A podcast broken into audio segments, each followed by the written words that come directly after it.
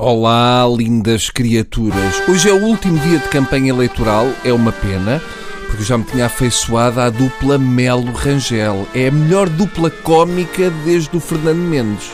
Se de Nuno Melo já pouco se esperava, uh, o Nuno Melo não é um político. Nuno Melo é uma pessoa a tentar equilibrar uma doninha morta em cima da cabeça.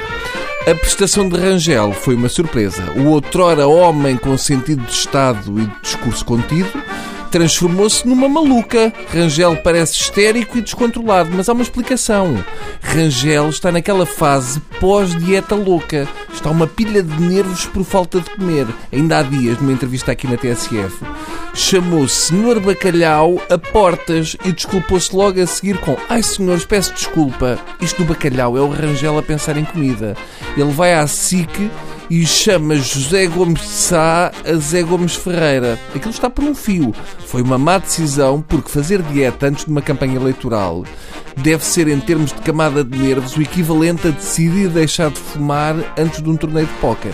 Mas vamos ao tema de fundo de hoje. Ora, então lá apanharam o Palito. Segundo o que foi dito, Palito, seu nome verdadeiro Manuel Baltazar, estava armado, mas não ofereceu resistência. Eu acho que isso foi só porque não mandaram mulheres polícia, senão era um massacre. Mas ainda bem que o caçaram, porque ao menos o Chalana já pode voltar a sair à rua sem as pessoas fugirem. A GNR diz que o objetivo era apanhar o palito sem disparar um único tiro. Fizeram bem, porque o grupo de fãs do palito não ia gostar de o ver esburacado. É que, vamos lá ver uma coisa. Alguém consegue explicar por que raio havia gente à porta do tribunal a aplaudir a chegada do palito? Quem são os ursos feitos de fezes que vão para a porta de um tribunal aplaudir um assassino de mulheres, batendo palmas. É pá, ganda palito! Gosto imenso de o ver trabalhar. Lá em casa somos todos seus fãs. Digo-lhe mais: o sonho da minha mulher é ser assassinada por si. Para mim não há como o senhor exterminar famílias. Não venham falar do Paco Bandeira e mais não sei quê. Para mim, para disparar tiros em mulheres indefesas é o palito e mais nada.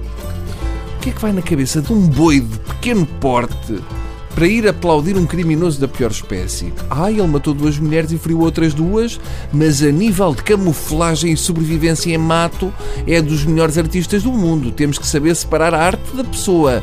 Eu até estranhei não estarem lá os escoteiros para lhe oferecerem uma medalha.